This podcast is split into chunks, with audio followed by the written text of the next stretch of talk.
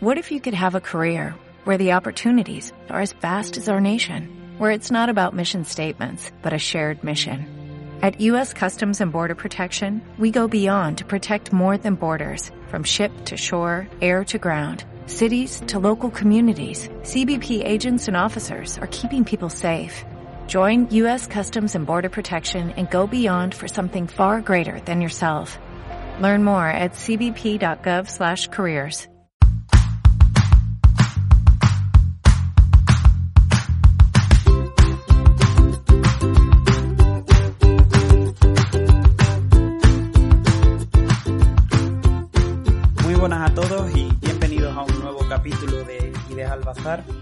Hoy lo orientamos totalmente al sueño, a ese arte de dormir que muchos han sido bendecidos con él o han sido capaces de desarrollarlo y que otros, eh, por causas más bien ajenas probablemente que externas, o bien hemos perdido o bien anhelamos recuperar.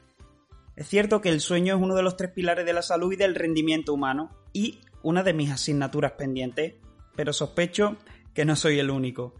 Y aunque existe evidencia de que es tan importante como el ejercicio y la alimentación, creo que también existe cierta propensión a menospreciar el impacto que tiene la calidad del sueño sobre nuestro desempeño diario, sobre nuestro rendimiento diario.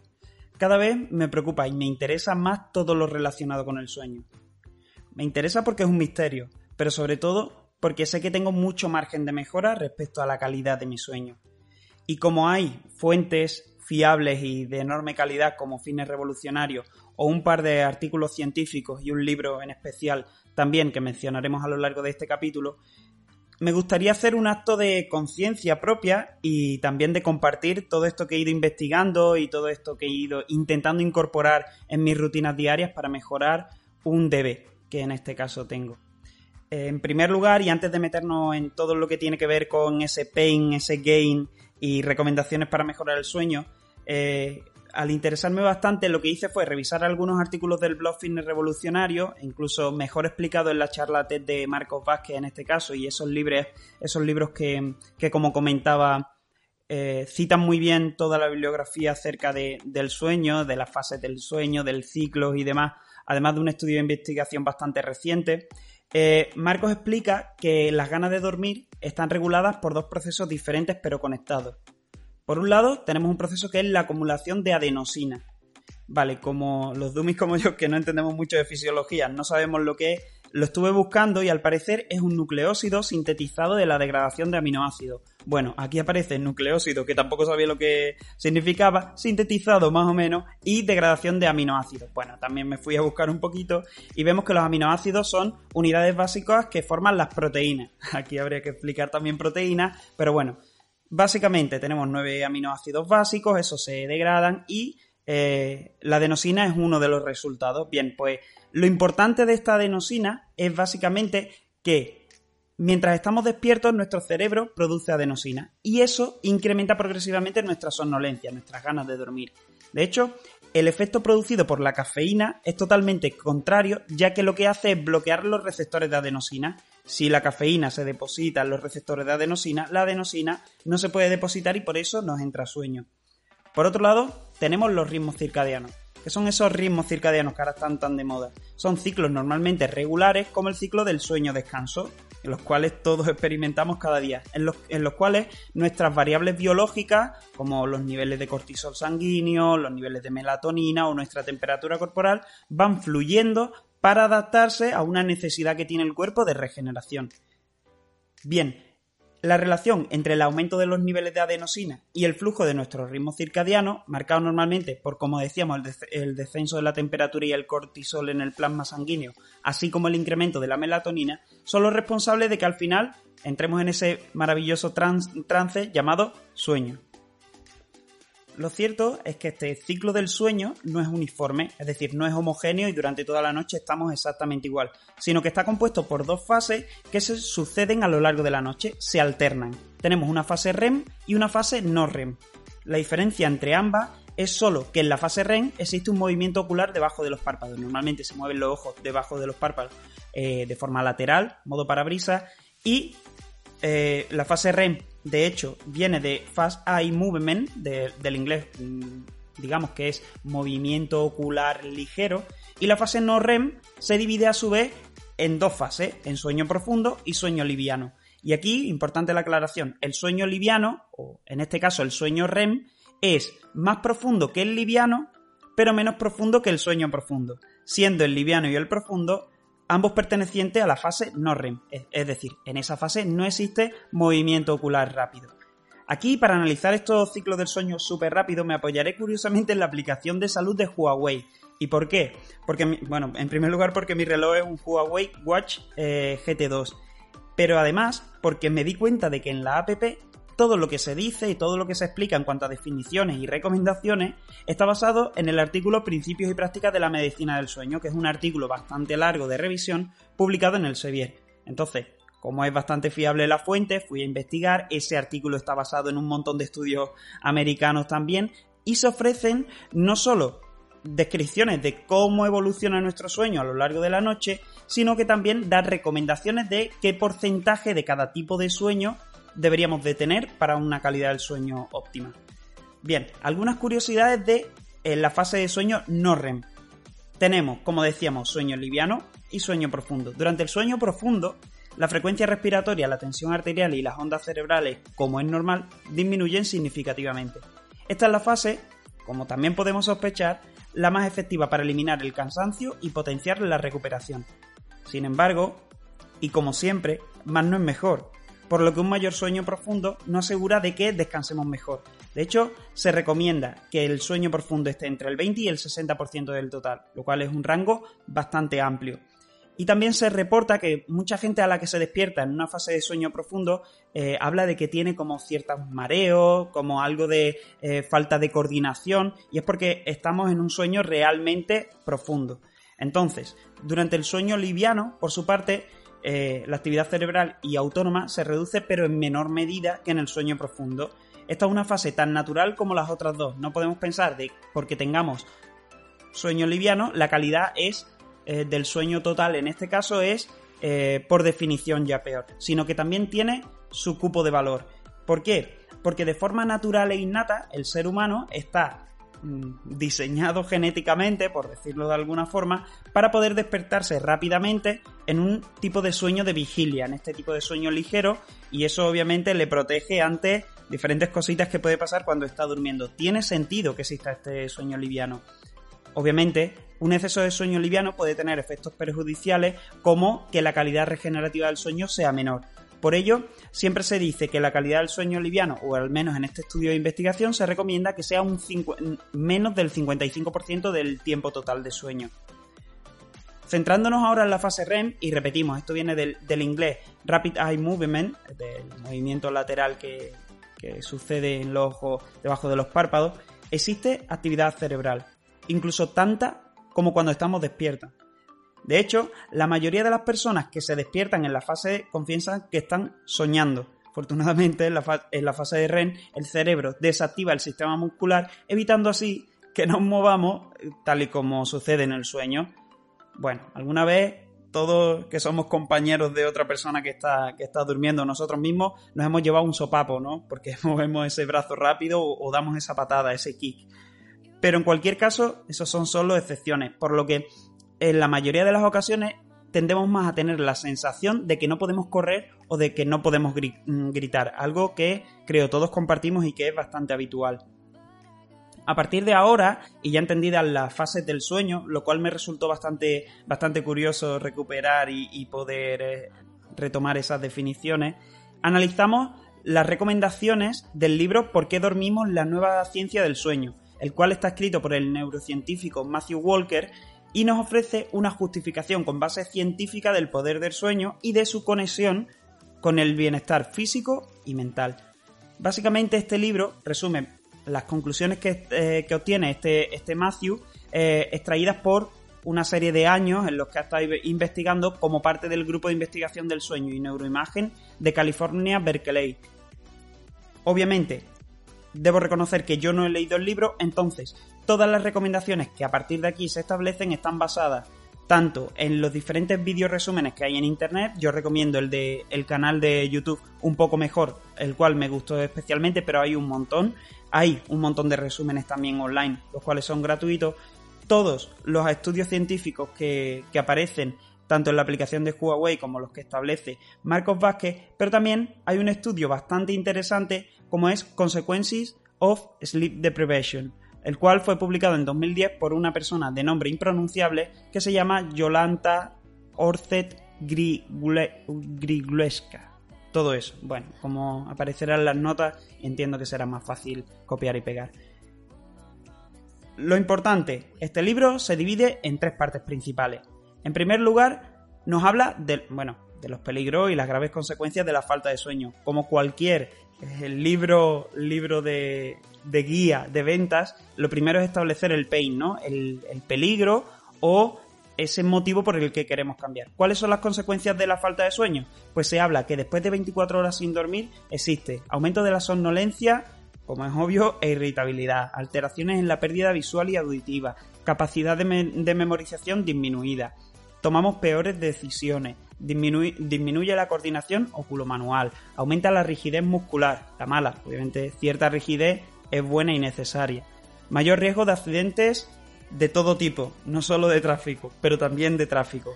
Y aquí vienen las bombas, lo que dice el libro y lo que más llama nuestra atención y que se cita en los diferentes resúmenes que se hacen del libro. En primer lugar nos dice que nos pone gordo, por el impacto que tiene la falta de sueño sobre las hormonas de la saciedad como la leptina y la grelina. Es decir, en este caso la leptina baja, que es una hormona que regula nuestra saciedad y nos permite sentirnos saciados, y sube la grelina, lo cual aumenta un poquito nuestro apetito. Eso, además acumulado a una fatiga conductual que se produce también por la falta de sueño, al final nos hace tomar peores decisiones y terminar consumiendo más calorías.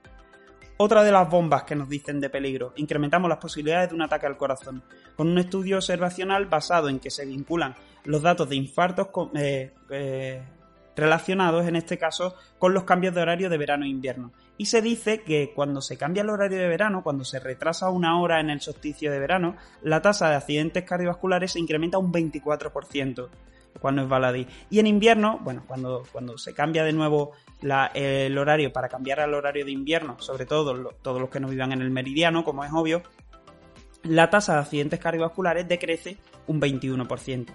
También se habla en, uno de los artículos de, de, fines revolucionarios, eleva el riesgo casi de todas las enfermedades crónicas conocidas, diabetes, etcétera, etcétera. Otro de los efectos, 24 horas sin dormir igual a las capacidades mentales de dar positivo en un control de alcoholemia. Es decir, da lo mismo ir con falta de sueño que ir un poquito bebido, porque se habla de que los niveles se correlacionan con 0,26 o así miligramos por litro de sangre, lo cual daría el, el primer eh, grado en el que se detecta positivo un control de alcoholemia, pero bueno, en cualquier caso no es para dejarlo pasar o no es de no es nada sin importancia. Por otro lado, también dice que los hombres que duermen menos de 5 horas tienen niveles de testosterona que corresponderían a hombres mayores, 10 años mayores que estos.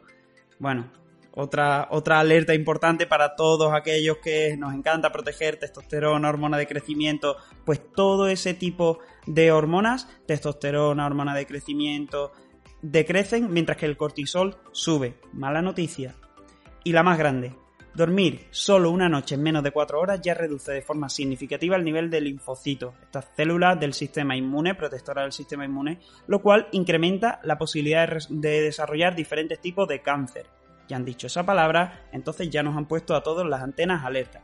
Ahora, cuando ya estamos todos alertas y tenemos mucho miedo a todo lo que puede suceder cuando dejamos de descansar como debemos, nos hablan de los beneficios del sueño de calidad, Aquí nos dan la solución como buena guía de ventas y su impacto positivo sobre las capacidades físicas, fisiológicas, cognitivas y conductuales.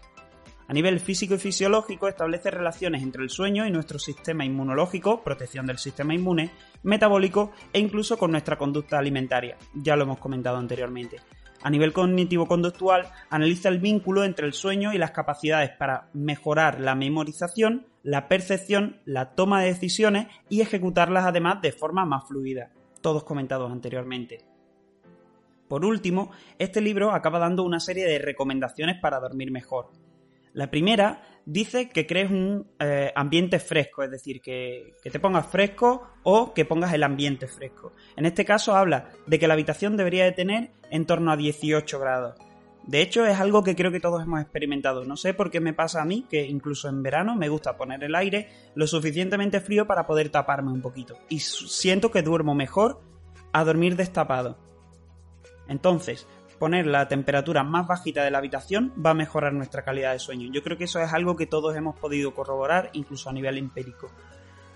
En segundo lugar, ellos hablan de regularidad, que te vayas siempre a la misma hora a la cama y que pongas la alarma, pero que no la pongas para despertarte solo, sino que la pongas también para dormir.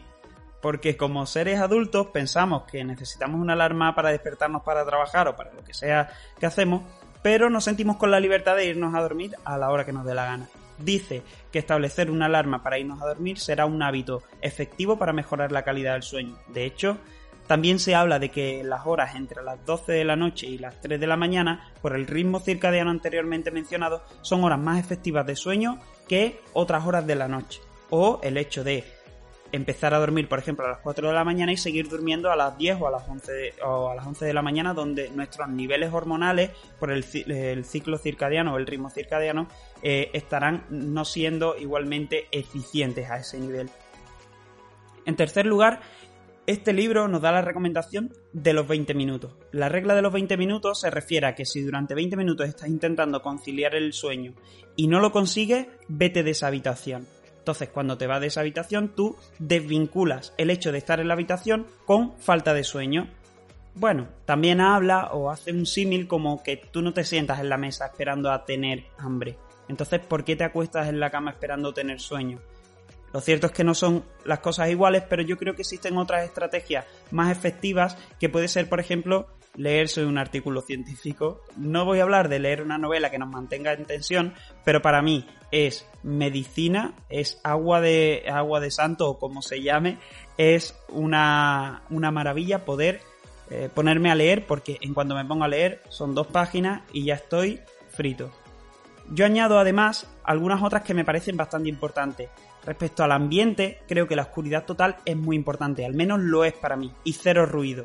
Hay veces que sí, pongo el ambiente fresquito, pero con la ventana abierta, si estoy viendo diferentes luces o si estoy escuchando algún ruido fuera o incluso en casa nos pasa que tenemos que nos gotea eh, la alcachofa de, de la ducha y el sonido del goteo es insoportable, es que me pone de los nervios. Entonces, creo que el cero ruido y cero luminosidad es muy importante también para, una correcta calidad e higiene del sueño.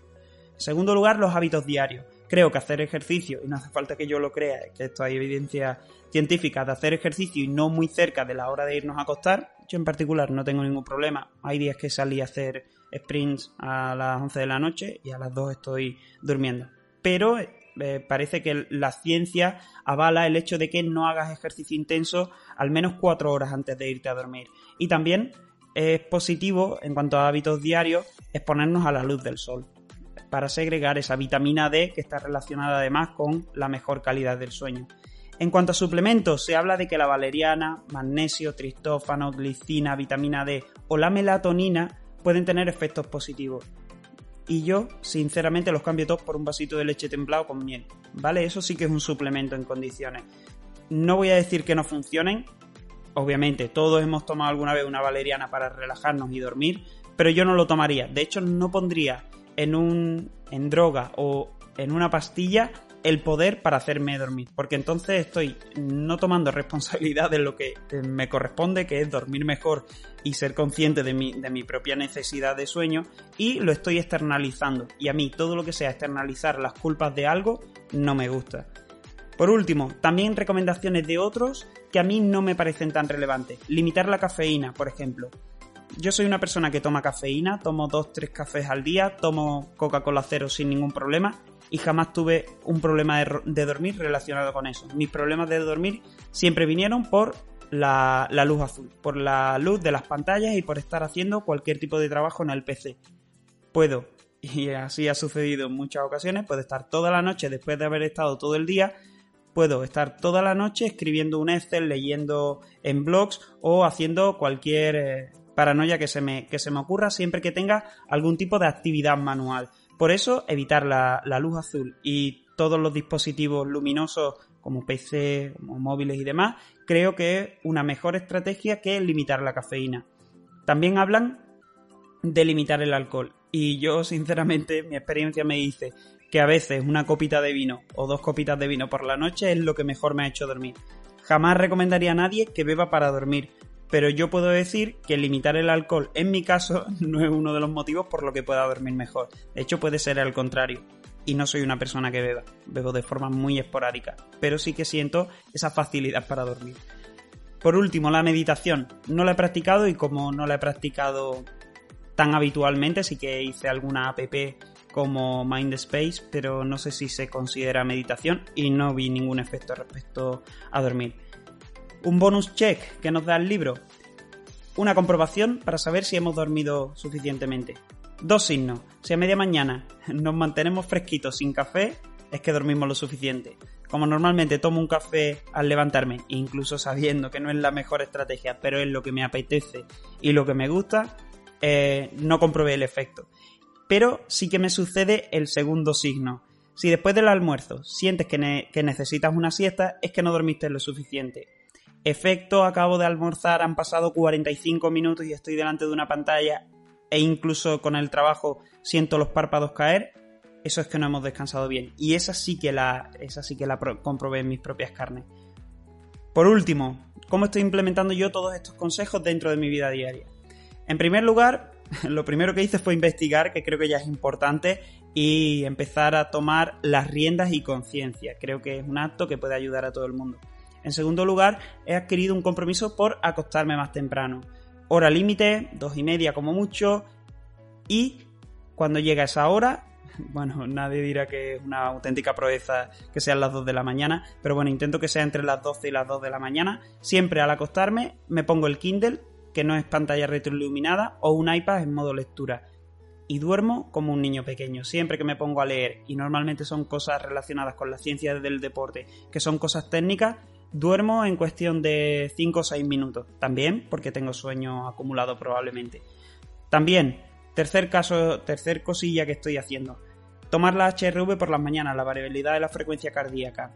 Para los que no los conozcáis, pronto haremos un, nuevo episodio y así no nos alargamos más con esto. básicamente la variabilidad de la frecuencia cardíaca es la diferencia entre latidos de nuestro corazón, la diferencia entre los tiempos que pasan entre los diferentes latidos de nuestro corazón. Podemos tener 80 pulsaciones, pero el tiempo que pasa entre cada una de esas 80 pulsaciones no ser la misma, pues la variabilidad que hay entre esos latidos del corazón, esa es la variabilidad y es un indicador de salud. Lo estoy tomando por la mañana, y estoy cruzando los datos aportados por el reloj que ya digo que tengo de Huawei. Aquí, como Google Fit es el que acumula todos los datos de todas las aplicaciones que tenemos, o el wearable en este caso, que es el reloj, pues puedo corroborar cómo ha sido la calidad del sueño que me dice la app de Huawei de salud y cuál es la HRV por las mañanas. Y la verdad es que estoy viendo unos resultados muy interesantes. Por último, estoy cruzando todo lo que pasa con el HRV por la mañana, con la calidad del sueño, con cómo me voy sintiendo a nivel subjetivo, que también es muy importante, con un test de CMJ antes de entrenar.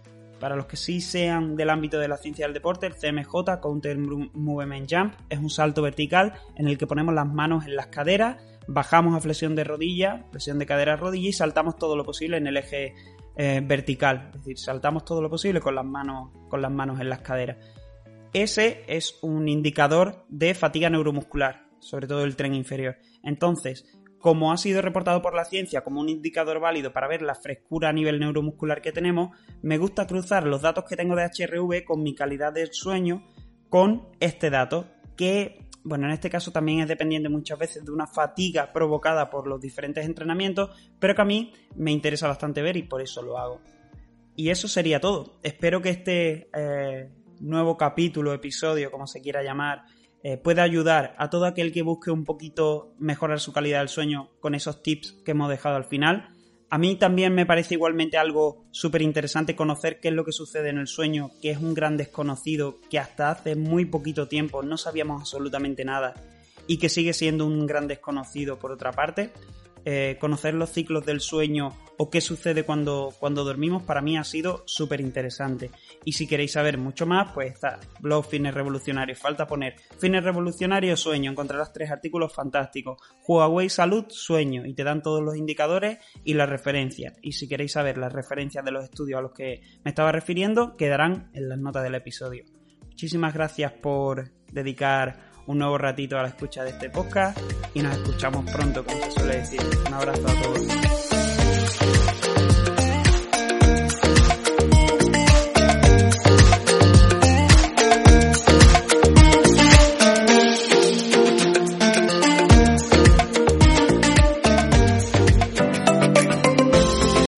Every day, we rise, challenging ourselves to work for what we believe in. At U.S. Border Patrol, protecting our borders is more than a job, it's a calling. Agents answer the call, working together to keep our country and communities safe. If you're ready for a new mission, join U.S. Border Patrol and go beyond. Learn more at cbp.gov/careers.